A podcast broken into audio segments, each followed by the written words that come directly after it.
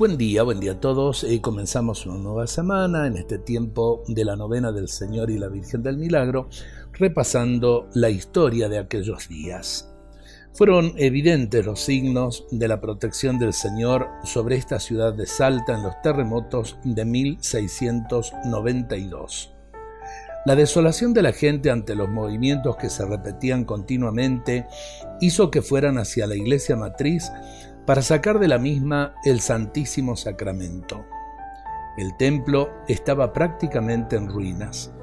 Quienes entraron, atemorizados y con la angustia reflejada en sus rostros, avanzarían entre los escombros de la mampostería caída. En la penumbra, con miedo al comienzo y con admiración después, delante del sagrario adivinaron la presencia de alguien al recortarse una silueta en la tenue luz. Alguien estaba allí.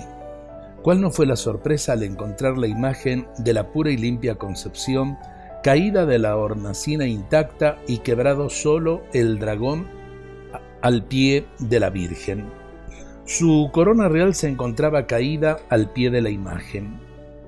Cuando eh, se acercaron, vieron que el rostro de la Virgen cambiaba colores.